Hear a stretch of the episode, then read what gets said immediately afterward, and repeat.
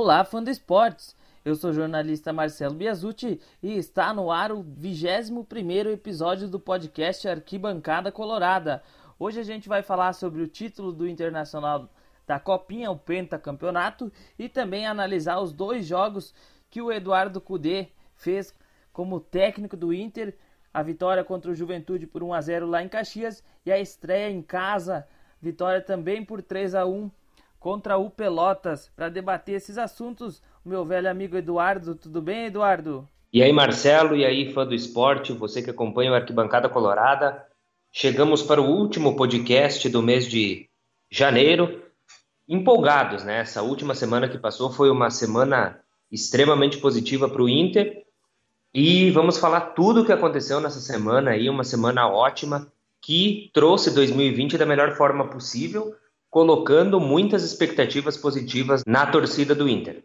No último sábado, o Internacional acabou vencendo a Copinha, o seu quinto campeonato, quinta conquista. O Grêmio, que foi derrotado, não tem a, nenhuma na, na Copinha São Paulo. O Grêmio até jogou bem, mesmo com 10, teve chances de marcar. O Inter, que quando passou a jogar com um homem a mais, se atirou de maneira desorganizada para o ataque.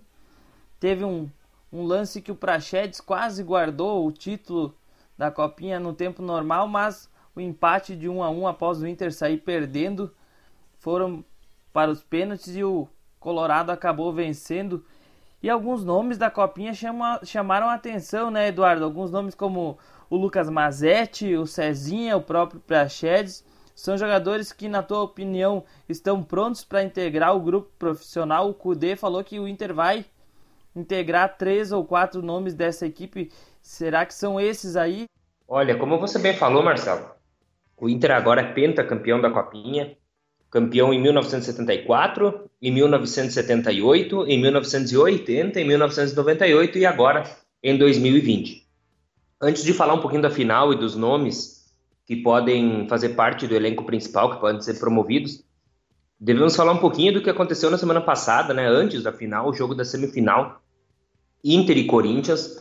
O Corinthians era o franco favorito, né? O jogo foi em Barueri, na Arena Barueri. A torcida do Corinthians lotou, como de praxe, o estádio, né?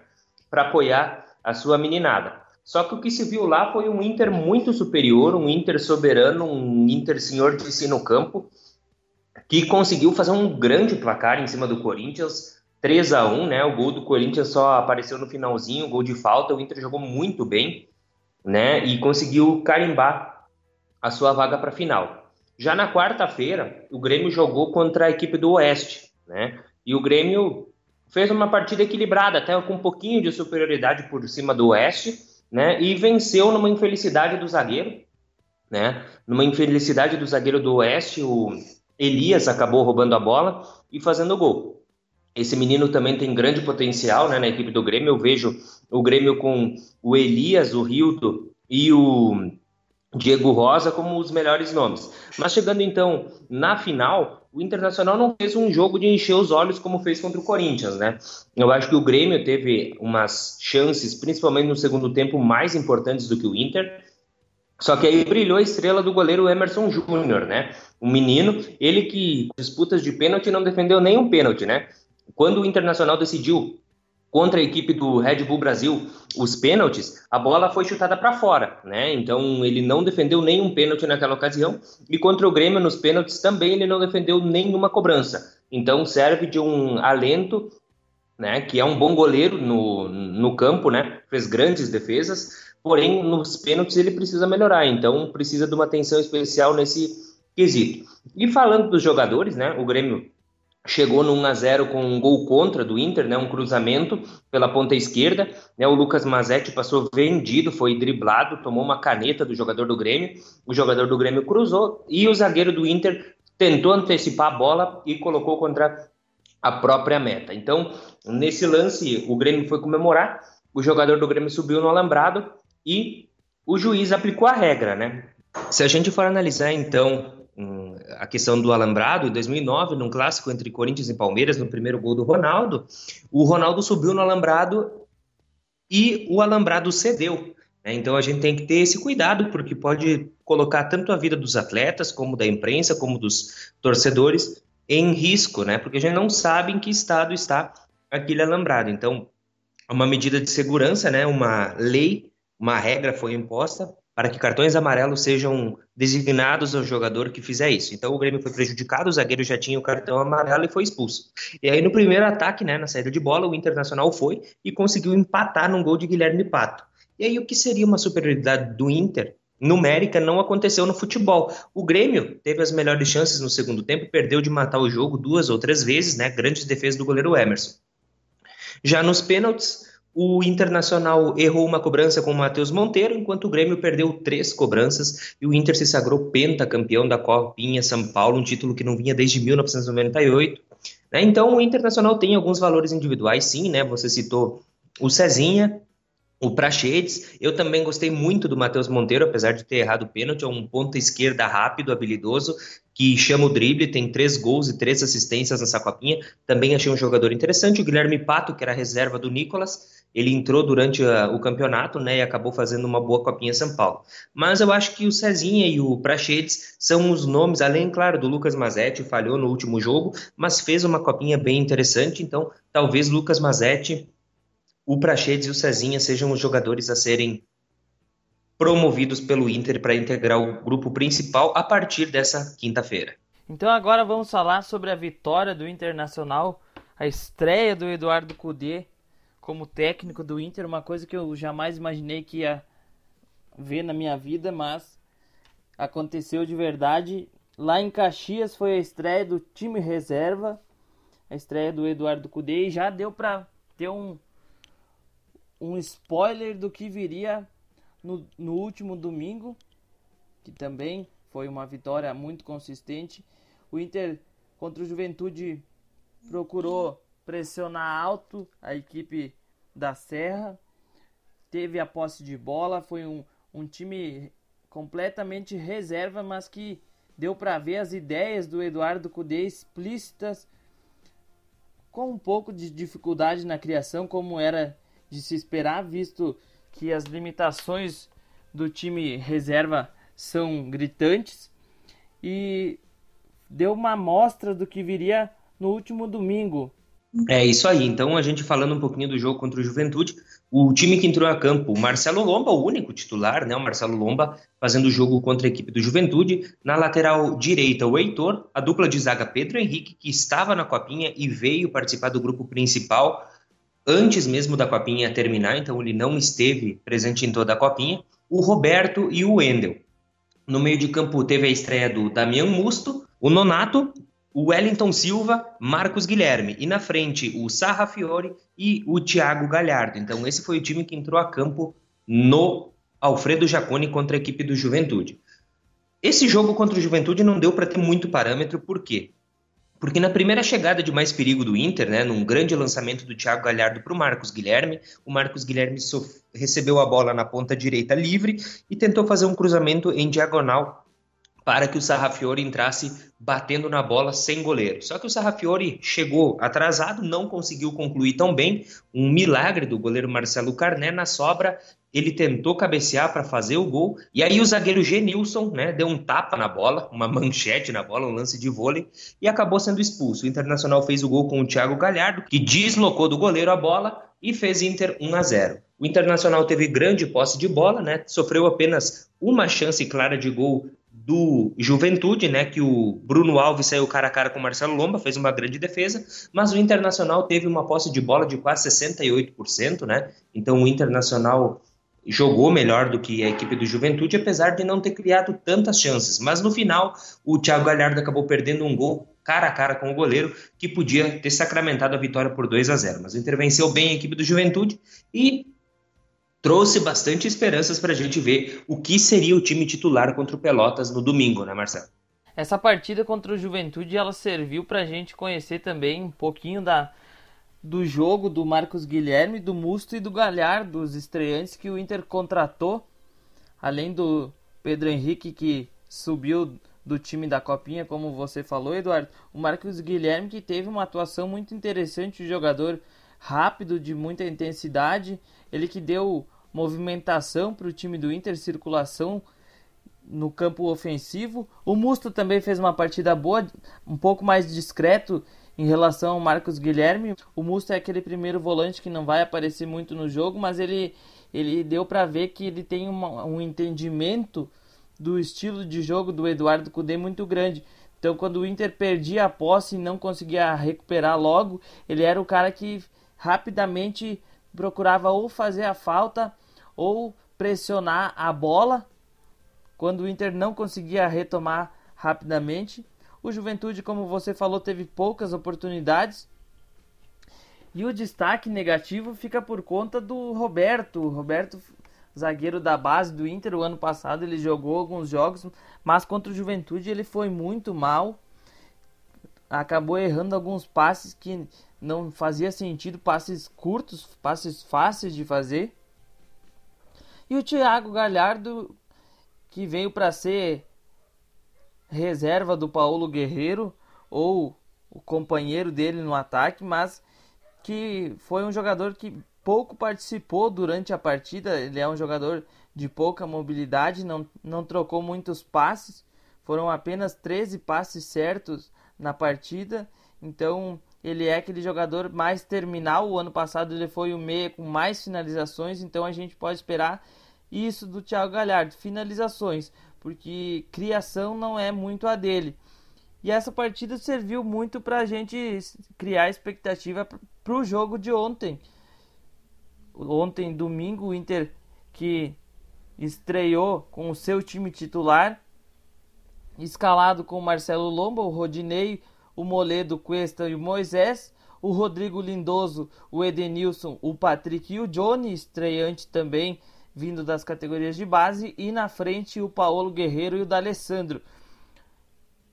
De destaque positivo, a gente pode ressaltar aqui a posição certa do D'Alessandro, até que enfim em 2020 ele vai jogar numa posição que favoreça ele, principalmente quando o Inter perder a posse de bola, para ele não se desgastar tanto como vinha acontecendo nos últimos dois anos, onde o Odair escalava ele como um ponta direita praticamente.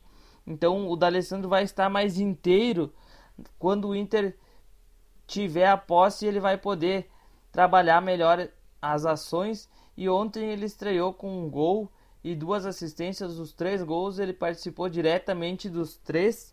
O Edenilson também fez um grande jogo, o Inter fez um grande jogo, deu pra gente ver que as ideias do Eduardo Cudê são bem claras. É um time que joga sufocando o adversário, que joga praticamente todo no campo adversário. Os zagueiros jogam em cima do círculo central, os laterais bem espetados e os meias tentando trabalhar por dentro. O Inter que também teve a estreia do Moisés e do Rodinei ontem, além do Johnny que veio da base. O Moisés é um jogador de muita força física, assim como o Rodinei. O Rodinei ele tem alguns problemas quanto à parte de cruzamentos. Ontem ele chegou na linha de fundo cinco vezes e não acertou nenhum cruzamento. E o Moisés é um, é um jogador que me surpreendeu ontem pela boa partida que ele fez. E o Johnny eu não gostei muito, achei que ele do, do time titular, ele e o Rodrigo Moledo pecaram muito na proposta de jogo do Eduardo Cudê. É, então você resumiu bem, Marcelo, que foi a partida ontem, o Internacional que começou a partida muito bem, o Inter que teve no total 73% de posse de bola. Eu não me recordo em nenhum momento de ver um time do Odair Helman e não quero culpar o Odair Helman também, se a gente for analisar Antônio Carlos Zago, Guto Ferreira, Aguirre, se a gente pegar qualquer técnico que passou pelo Inter nesses últimos 5, 6 anos, Nenhum deles fez o Internacional ter uma posse de bola tão grande. Poucas vezes eu me lembro de um time, se a gente analisasse no primeiro tempo, o Inter terminou com quase 80% de posse de bola. Isso é uma coisa inédita no Inter, o Internacional que tinha a bola, o Internacional que me surpreendeu muito porque o Inter nesses últimos anos era um time muito afobado, principalmente no segundo tempo, queria construir as jogadas muito rápido, que tentava pressionar muito a defesa adversária, sofria muito com defesas fechadas, então o Inter tentava construir de qualquer jeito. E se a gente analisar uma jogada característica ontem, aquela jogada mesmo que o Rodinei acabou errando, foi uma linda troca de passes. O Inter ficou mais de um minuto com a bola no pé, trocando passes, sem se afobar. A bola passava pela zaga, passava pelo meio de campo, passava pelos laterais, voltava no meio. Então o Internacional não tinha pressa para armar o jogo. E infelizmente, né, num grande passe de calcanhar do de letra, na realidade, do, do Paulo Guerreiro, o Rodinei faltou categoria, né? Faltou aquela, aquele tique de atacante, de matador, para fazer o gol do Inter. Mas foi muito interessante, muito empolgante. No segundo tempo também o Internacional, depois de fazer 1 a 0 não parou em nenhum momento de jogar, tentou jogar, tentou envolver o adversário, conseguiu. Né? Ele conseguiu envolver a equipe do Pelotas. Aí muita gente, né? De outros clubes, dos rivais, ficam tentando menosprezar a vitória do Internacional sobre o Pelotas. Só que a gente tem que analisar que o rival acabou perdendo para o Caxias, né? Perdendo para o Caxias, perdeu o jogo para o Caxias uh, em casa e também contra o Brasil de Pelotas que está na Série B, né? Sofreu e venceu apenas por 1 a 0. Então, a gente não pode ficar pensando que isso não é parâmetro para nada. Se a gente for analisar, no ano passado o Internacional não conseguiu fazer três gols em nenhum time do Gauchão. Né? Então é uma evolução muito grande. Eu até me surpreendi positivamente. Eu achei que o Internacional não ia conseguir ter uma evolução tão grande em 15 dias de treinamento com o Eduardo Cudê, mas eu vi uma evolução muito grande, tanto no esquema de jogo quanto o Internacional atacava. O Damian Musto era como se fosse um terceiro zagueiro, um líbero, ele ficava centralizado e fazia os dois zagueiros poderem avançar também. Os laterais se comportavam como pontas, o meio de campo não guardava tanta posição, os meias circulavam. E o ataque, também o Paulo Guerreiro, eu acho que faltou um pouco do Guerreiro nesse jogo, ele ficou um pouco apagado nesse jogo. Eu até estava comentando com quem eu assisti o jogo que estava faltando um pouco do Guerreiro no jogo. Ele acabou fazendo um gol de cabeça, né? É um centroavante espetacular, fora de série, né? Então, em poucos minutos que precisa dele, ele pode acabar com o jogo, pode fazer algum lance que uh, mude o jogo. Mas faltou um pouquinho do Guerreiro. Mas em suma, eu gostei. Achei que o Inter pressionou muito o Pelotas. Lembrando que o Pelotas no ano passado ganhou do time titular do Inter no Beira Rio de virada. Né? Então, para mim, eu penso o seguinte: se o Inter não conseguir executar suas ideias contra o Pelotas, né, contra times menores, vai conseguir executar contra quem? Contra um Grêmio, contra um Flamengo? Então, primeiro você precisa pôr as suas ideias e executar contra times menores, para depois ir evoluindo e chegar até os times maiores. Então, para mim, gostei, dou uma nota 8,5 para o jogo do Inter ontem, né? Lembrando também que o melhor do jogo, não tem nem o que falar, é o da Alessandro, ele participou ativamente dos três gols do Inter, duas assistências, um golaço de falta, né, que me lembrou muito até gente colocou nas redes sociais o gol que ele fez contra o Grêmio em 2018. Eu me lembrei na hora daquele gol, achei um gol muito semelhante e realmente é um gol bem parecido mesmo. Então o Inter traz muitas expectativas. Já o pior do jogo, eu sinceramente eu não achei que teve aquele cara que foi o pior do jogo. Né? Se a gente for analisar o Marcelo Lomba, falhou na hora do gol. Né? Ele foi sair para tentar segurar a bola e quis voltar. Né? Então eu acho que um goleiro não pode, ou ele sai ou ele fica, não pode ficar no meio do caminho, como o Marcelo Lomba ficou. Né? Também a gente, mas fez uma grande defesa, né? numa bola que traiu ele, né? fez uma grande defesa. O Moledo também no primeiro tempo, para mim, foi realmente o pior no primeiro tempo, mas no segundo tempo conseguiu se recuperar. Talvez seja o esquema de jogo que esteja um pouquinho dificultando as suas uh, ideias, né? É, deve ser alguma coisa nova, ele tem que construir, não era um zagueiro construtor, era um zagueiro que rompia jogadas sempre do adversário. E Johnny também, eu acho que não conseguiu uh, mostrar que veio ainda, né? Não conseguiu ter uma boa uh, um bom desempenho nesse jogo, não conseguiu aparecer, errou bastante espaço, parecia que estava nervoso. Eu acho que o Inter deveria né, dar oportunidade sim para ele, mas eu acho no time reserva, né? Eu acredito que ele tem que se destacar primeiro entre os reservas para depois já sair jogando de titular. Espero eu que ele evolua, né? A gente torce para que ele evolua, assim como todos os meninos, como o Neto, como o Peglo, enfim, como essa garotada que chegou da Copa São Paulo e vai jogar, né? Vai auxiliar o time principal. Então, em suma, foi uma nota 8,5 para ser um jogo perfeito. Para mim, o Rodinei teria que ter feito aquele gol e o Inter não ter tomado nenhum, se fechava com 4 a 0 com aquele gol do Rodinei. A minha nota seria 10. Foi um jogo realmente ia ser um jogo impecável, mas teve alguns erros que devem ser corrigidos. Mas, em suma, um jogo legal que deixa bastante esperança para a equipe do Inter. Esse jogo do final de semana, Eduardo, ele vai muito ao encontro do que eu falo do time do Odair em comparação ao time do Eduardo Cudê, se a gente for pegar, o tripé está mantido com o Lindoso, o Edenilson e o Patrick. A diferença está na postura de time nos blocos de marcação, como a gente discutiu bastante. Tem como ser ofensivo com três volantes, a gente viu ontem. O Patrick dos três, ele foi o que mais passou dificuldades, é verdade. Mas se fosse o Nonato ali, também poderia agregar muito. Então tem como ser ofensivo sim com três volantes. Vai depender muito de onde você vai marcar a equipe adversária. A gente viu ontem o Pelotas não tinha tempo para respirar. Assim que o Inter perdia a posse, logo em seguida a recuperavam. Tanto que o Pelotas só teve uma chance claríssima de gol num chute desviado e num escanteio.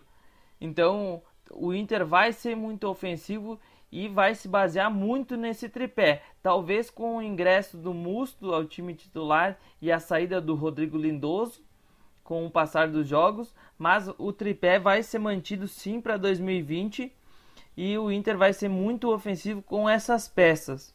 Outra coisa que chamou a atenção do time do Eduardo Cudê foi a fome de fazer mais gols, né?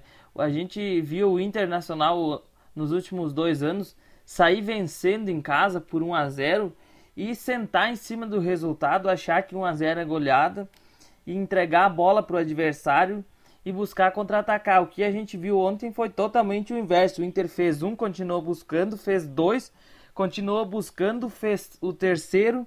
O Eduardo Cudê promoveu entradas, ele estava bravo na, na beira do campo, queria o time para cima o Inter criou a oportunidade de fazer o quarto.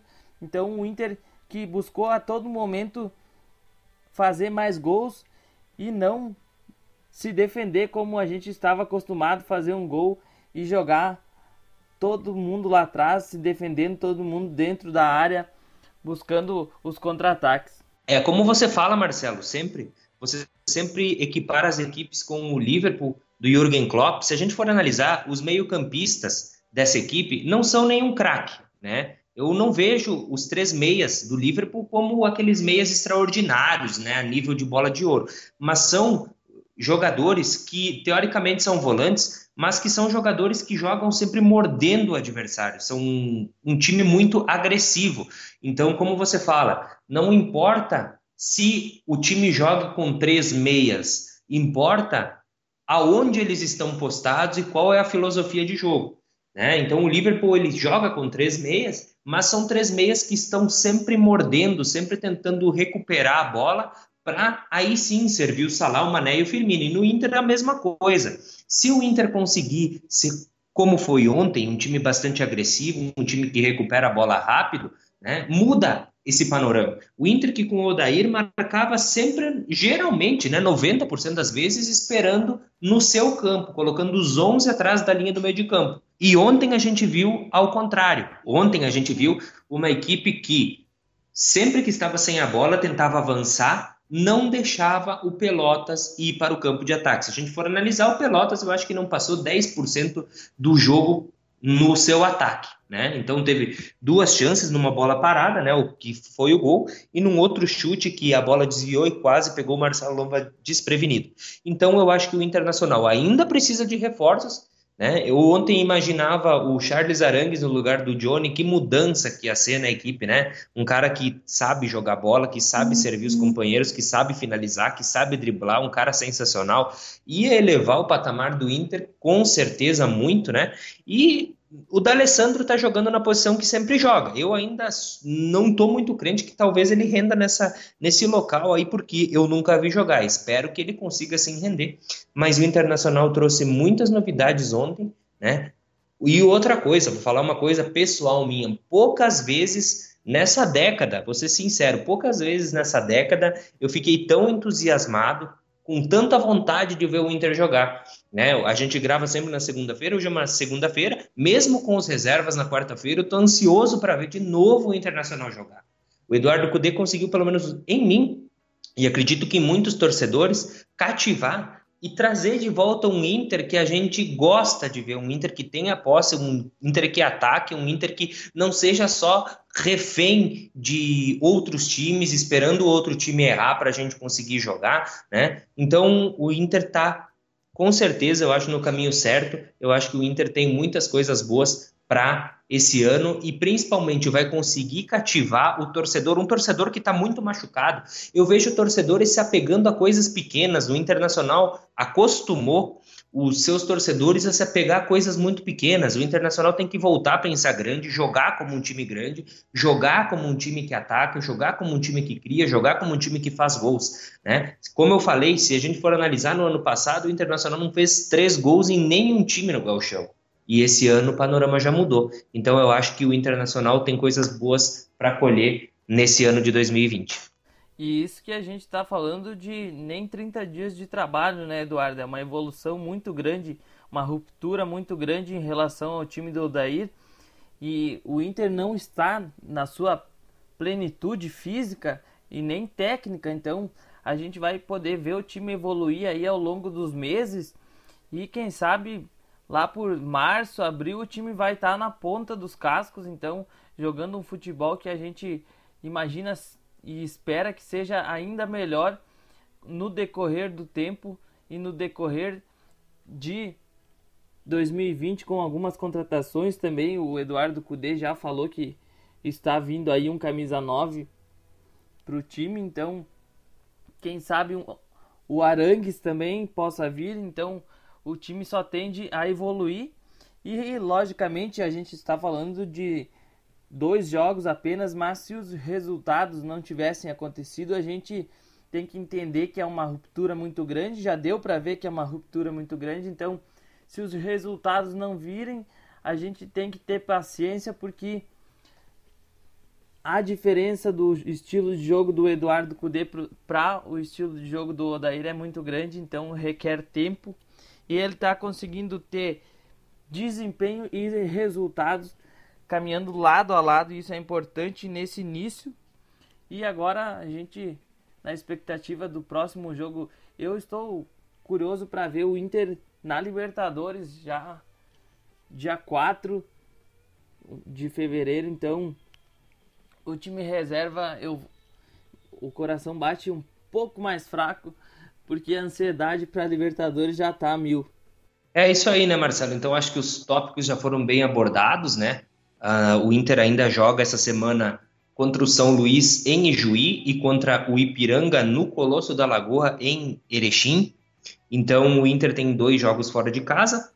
Provavelmente, né? O Cudê diz que não sabe qual time vai entrar em campo, provavelmente serão os reservas, porque na próxima terça-feira, né, no mês de fevereiro, já tem o jogo contra a Universidade do Chile, em Santiago, pela primeira rodada da pré-Libertadores. Então, o primeiro jogo do Inter muito válido nesse ano.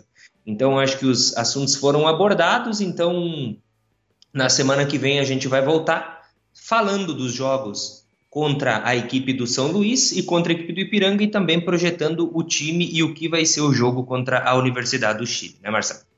É isso aí, obrigado pela presença, Eduardo, e agradeço a você, fã do esporte, pela sua companhia e até o próximo episódio na próxima semana. Um abraço e até mais. Valeu, galera, um grande abraço e até a próxima.